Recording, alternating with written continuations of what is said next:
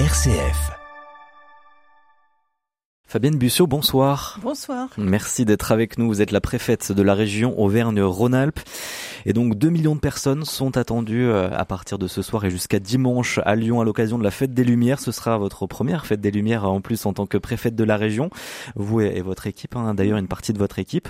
Euh, vous allez être sur le pont donc euh, dès ce soir. J'imagine que ça va être une grosse soirée. Oui, ça va être une grosse soirée. C'est euh, un événement extrêmement festif, extrêmement attendu par les Lyonnais, mais pas seulement, puisqu'on a, on sait qu'on a des touristes qui viennent de très loin pour ces fêtes de la lumière. Donc, il faut que ce soit un, moment réussi. Et c'est ce qu'on s'emploie à faire avec euh, toute mon équipe et tout le dispositif de sécurité aussi qui est mis en place. Alors, justement, avec 500 000 personnes chaque jour euh, ici à Lyon, comment on fait pour avoir un dispositif de sécurité efficace, surtout en ce moment? Bah, On part pas de rien. Alors, certes, c'est ma première fête des Lumières euh, depuis que j'ai été nommée dans, ce département et dans cette région, mais je m'appuie quand même sur l'expérience qui est acquise par, euh, par mes équipes. Il y a un savoir-faire indéniable depuis de nombreuses années, qui se peaufine d'année euh, d'année en année.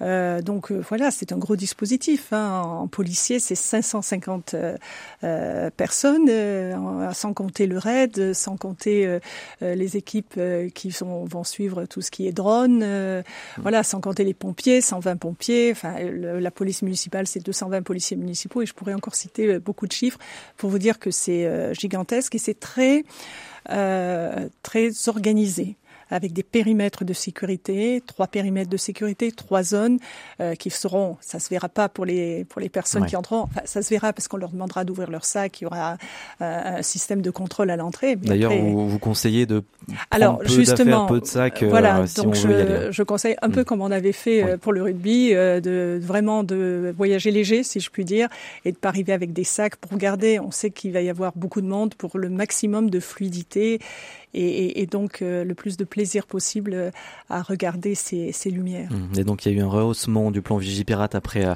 l'attentat d'Arras, donc il est à son plus haut niveau, urgence attentat, donc c'est un dispositif aussi exceptionnel cette année en particulier par rapport aussi aux années précédentes, il a été renforcé. Oui, la menace est forte sur notre pays, on, on le sait, hein, depuis 2015, hein, on, on, organise les manifestations en prenant en compte le risque terroriste, pour euh, dire, nommer les choses. Donc oui, il y a un dispositif Hein, euh, avec des équipes de déminage, euh, avec tout un dispositif particulier, mais vous comprendrez que je ne vais pas vous l'exposer ici. mais il y a un dispositif euh, très précis et, très fort. Est-ce qu'à un moment, vous n'avez pas essayé de, de peut-être réduire le périmètre? Est-ce que ça a été dans les discussions avec la ville de, de Lyon, comme ça avait été le cas en 2016, donc c'était un an après les attentats du 13 novembre? Non, on est parti euh, sur l'expérience qui était acquise. Euh, réduire un périmètre plus petit, plus grand, ça va pas changer fondamentalement les choses. Le tout, c'est de bien faire les choses, que chacun sache bien quel est son rôle, que tout soit bien coordonné, organisé. Euh, et ce sera le cas avec à la fois un PC, un poste de commandement mobile installé à proximité. Euh, Moi-même, je serai euh, au PC, euh, la salle de commandement. Euh, voilà, donc il y aura vraiment avec toutes les, les, caméras disponibles sur le sur le secteur. Donc on aura une vision en temps réel des événements. Et peut-être que certains de nos auditeurs vont aller à la fête des Lumières, peut-être aussi à la procession catholique de la remontée de Fourvière mm-hmm. demain soir. Elle sera aussi particulièrement surveillée elle sera particulièrement surveillée. C'est normal avec les événements que l'on vient de connaître. Vous savez que j'ai pris euh, un arrêté d'interdiction pour un, groupuscule euh, ultra droite. Ultra droite, voilà. Euh, donc euh, voilà, donc on sera là aussi présent et et c'est vrai, je le souligne, hein, qu'on demande beaucoup à nos forces de sécurité, mais qu'elles répondent toujours présentes. Donc je le souligne aussi. Mmh pour nos habitants et nos concitoyens. Oui, parce que l'année dernière, il y avait eu euh, déjà lors de la procession euh, 300 militants euh, d'un groupuscule euh, identitaire qui avait, qui était là lors de la procession. et donc là, l'idée, c'est que ça n'arrive pas cette année. Donc ça veut dire qu'il y aura des équipes pour suivre ça. Absolument. Ouais. Puis c'est interdit. Donc voilà, la, la procession n'est pas interdite. Hein. Mmh. c'est ce groupuscule qui est interdit de manifester pour que tout se passe le mieux possible. Et c'est mon objectif objectif et c'est, je crois, l'objectif de la grande partie de la population. Mmh. parce qu'il y avait eu aussi un arrêté donc la semaine dernière et pourtant euh, euh, il y a quand même eu un rassemblement euh, de ces personnes d'ultra droite qui ont déambulé de manière sauvage sur la presqu'île. c'est mmh. oui, il y a eu effectivement mmh. un arrêté. Il n'y a pas eu de, de regroupement tel que c'était prévu. On les a retrouvés plus tard, à un autre moment, mais bien, bien plus tard et bien plus loin sur un événement disons, une manifestation euh, non, euh, un événement sauvage, on va dire. Comment gérer ces groupes d'extrême droite qui sont, on a l'impression, ces derniers temps, de plus en plus présents? On l'a vu aussi hein, dans, dans, la région du côté de, de Crépole et depuis le drame de, du meurtre de Thomas. je, je, crois qu'il n'y a qu'une façon de gérer, que ce soit d'ailleurs euh, l'ultra-droite ou l'ultra-gauche. Hein, je ne fais pas de différence et je gère les deux extrêmes de la même façon. Euh, c'est de la fermeté. Euh, et c'est euh, chaque fois que c'est possible des interpellations et de la présentation à la justice. Je crois que voilà, on est un pays de droit et que chacun doit le respecter. Est-ce que ces groupes font l'objet de davantage d'attention? Ils ont toujours fait euh, l'objet euh, d'attention. Euh, on les suit particulièrement. Vous savez qu'il y a déjà eu des dissolutions hein, dans notre dans notre département et actuellement nous avons aussi des, des, dossiers en cours qui aboutiront peut-être un jour à d'autres dissolutions et on traite de la même façon les deux extrêmes. Hmm. On va parler à, présent d'un sujet, c'est les centres de rétention euh, administratif, un centre donc euh, qui a vu le jour du côté de Lyon, nouveau centre. On va en parler avec euh, avec Johan Fraisse. Bonsoir Madame Bussiot, merci d'être avec nous ce soir. Alors oui, ce centre de rétention administratif nouvelle génération, hein, entre guillemets, sorti de sol et inauguré en début d'année dernière. Un modèle pour l'avenir, selon le ministre de l'Intérieur Gérald Darmanin, qui était d'ailleurs venu en visite hein, pour son inauguration mais un modèle qui questionne. Oui, plusieurs retours font état de conditions de rétention désastreuses dans ce nouveau CRA. Nous avons essayé de, joindre des retenues hein, via les cabines téléphoniques à l'intérieur du centre. Je me permets de vous demander d'écouter. Moi, mon nom s'appelle Mamadou Diallo. Moi, c'est Guinée Conakry. Je venu ici 2021. Aujourd'hui, c'est deux mois, 15 jours, je suis là. Aujourd'hui, ils ont, ils ont donné aussi 15 jours encore. Nous, on ne dort pas beaucoup, beaucoup, beaucoup de froid ici. Il n'y a pas de habits avec nous on a besoin de cigarettes ici, on a besoin de café, et on n'a pas ça. Chaque jour, on discute pour ça ici. Entre nous, les, prisonniers ici. Oui, oui, on est des prisonniers ici, prison. Ah, ici, il y a beaucoup d'Arabes là. Hein. C'est nous, Africains, on est en marre ça, parce que s'ils ont envoyé quelque chose, ils, nous volent. Quand ils parlent quelque chose, ils, ont beaucoup, ils, ils doivent frapper quelqu'un, parce que nous, on est noirs on beaucoup ici. Alors le froid, les vols, les violences, mais aussi le manque d'activité, ce CRA, ce centre de rétention fait débat et il a même fait l'objet d'un rapport hein, en mars dernier du contrôleur général des lieux de privation de liberté. Alors ces deux questions en une finalement, est-ce que ce CRA, est-ce que ce centre n'était pas plus beau sur le papier? Et est-ce qu'on peut vraiment l'ériger comme modèle aujourd'hui? Bien, ce centre euh, a été euh, érigé et a pris en compte, euh, au moment de sa création, les remarques qui avaient été faites avant par déjà le contrôleur des lieux de, de privation de liberté. donc c'est tout a été intégré dans la construction de ce CRA, donc c'est pris en compte. je rappelle que le public d'un CRA, ce sont des sortants de prison, des radicalisés et des délinquants. Hein, euh, voilà, je reprécise quand même le, le public que nous avons euh, à l'intérieur. Euh, je précise aussi que nous sommes très attentifs à la situation dans nos deux centres de rétention administrative et qu'il y a régulièrement, sous l'autorité de ma préfète déléguée à la sécurité, il y a des réunions avec tous les partenaires que nous avons euh, pour gérer euh, justement les personnes qui sont en rétention euh, administrative. Il y a bien sûr les partenaires, la police aux frontières, mais il y a aussi le personnel médical, il y a les associations qui interviennent à l'intérieur du centre de rétention administrative et nous prenons en compte les remarques, nous faisons évoluer les choses, mais on est dans un centre fermé, en rétention. Mmh. voilà, donc c'est effectivement... Le voient comme une prison justement, dans, notamment par la l'aspect. Hein. C'est vrai que c'est un, aspect de prison de haute sécurité, comme on peut voir dans, dans le rapport, hein, justement, avec des, des, grands murs, des fils barbelés, une herse anti-intrusion aussi à, l'entrée. C'est cet aspect aussi qui peut choquer. Ben, c'est un centre de rétention administrative. Les personnes qui y sont sont privées de liberté, c'est clair. Euh, donc, euh, c'est pas un lieu où on entre, où on sort. Et je vous rappelle le profil euh, des personnes qui sont à, l'intérieur. Ah, tous ne sortent pas de prison, mais je vous rappelais les trois types de profils sortant de prison, délinquants et radicalisés. Voilà les trois profils que nous avons en centre de rétention administrative. Monsieur Tout le Monde n'est pas en centre de rétention administrative. Qu'est-ce que ça veut dire délinquant? Parce que ça peut être un peu large. Bah, délinquant, c'est alors les personnes qui sont en centre de rétention administrative sont des personnes qui ont euh, qui sont étrangères, hein, qui, puisque mmh. c'est euh, le passage avant la reconduite euh, vers vers son pays. donc délinquant, ça veut dire qu'elles sont connues défavorablement en matière d'ordre public. Mmh. Voilà. Il y a ces conditions aussi à, l'intérieur hein, qui posent un, petit peu question euh, à, la CGPLPL. Euh, est-ce que c'est ça aussi qu'on veut incarner en modèle français euh, Ces conditions de vie, on va pas tout le décrire parce que le rapport est, est quand même important, mais il y a plusieurs sujets qui font un peu débat, l'État à l'intérieur, et notamment aussi le manque d'activité de, de, ces personnes retenues. Est-ce que on peut pas améliorer certaines choses et peut-être quelle est la, marge d'amélioration de ces conditions à, à l'intérieur de la préfecture?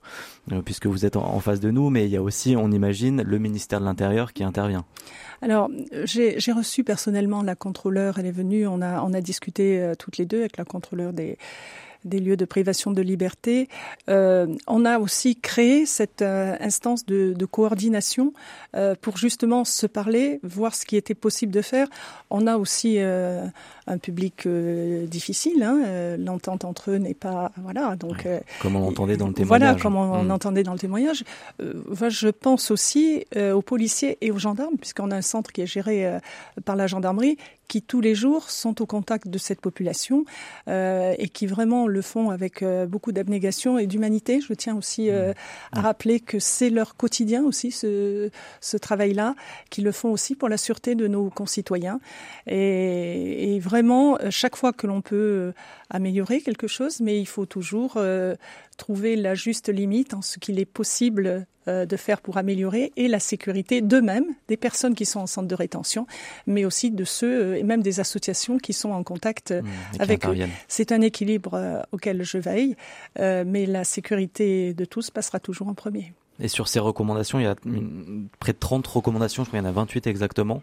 Est-ce qu'il y a des choses qui peuvent être euh, entendues? Alors, on prend une recommandation euh, après l'autre et on en discute lors de ces lieux de, euh, de coordination. Certaines peuvent être prises en compte, voire tendre vers, la, vers une amélioration, et certaines aussi, on répond sur ce qui a été fait et dire pourquoi on ne peut pas le faire. voilà, c'est un travail de chaque instant.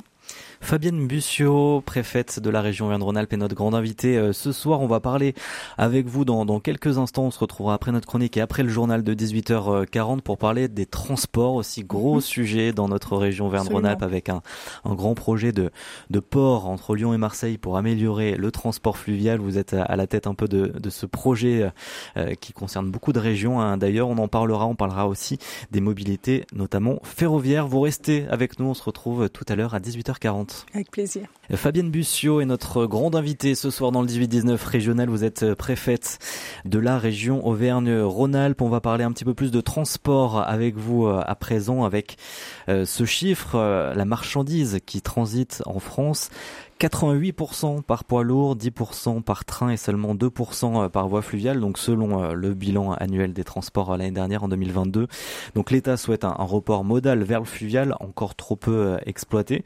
Et donc parmi les cibles d'Emmanuel Macron, il y a l'axe fluvial Méditerranée-Ronson, un axe qui reste largement sous-utilisé puisqu'aujourd'hui 80% des marchandises qui arrivent en bateau au port de Marseille, qui est le grand, grand port français, le plus grand, repartent en camion, 80%, donc c'est quand même assez important. Et donc le président il y a un an à peu près vouloir euh, développer un grand port reliant Marseille à Lyon. Donc ce projet avance bien. Il y a eu euh, vendredi dernier un troisième conseil de coordination interportuaire et logistique de l'axe Méditerranée-Ronson. C'est un, long mot, mais en tout cas c'est pour dire qu'il y a beaucoup de régions, beaucoup d'acteurs qui sont impliqués sur euh, ce projet.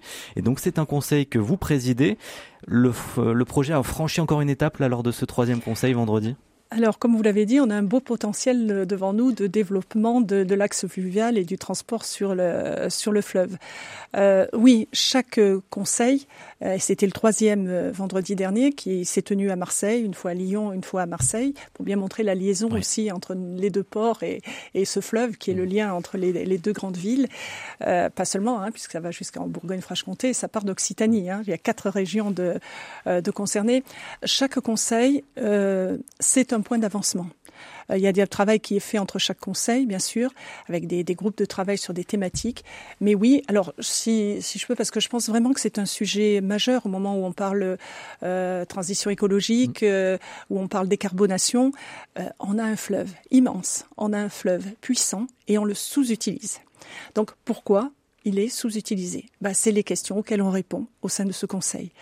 C'est vraiment, et, et, le président de la République est, a une volonté très forte, hein, c'est pour ça que j'ai été nommée préfète de l'Axe, c'est-à-dire pour avoir compétence sur l'ensemble de l'Axe, en contact bien sûr avec tous mes autres collègues euh, préfets de, de, région et tous les, les partenaires publics mmh. et privés, les collectivités locales, mais pas seulement, bien au-delà.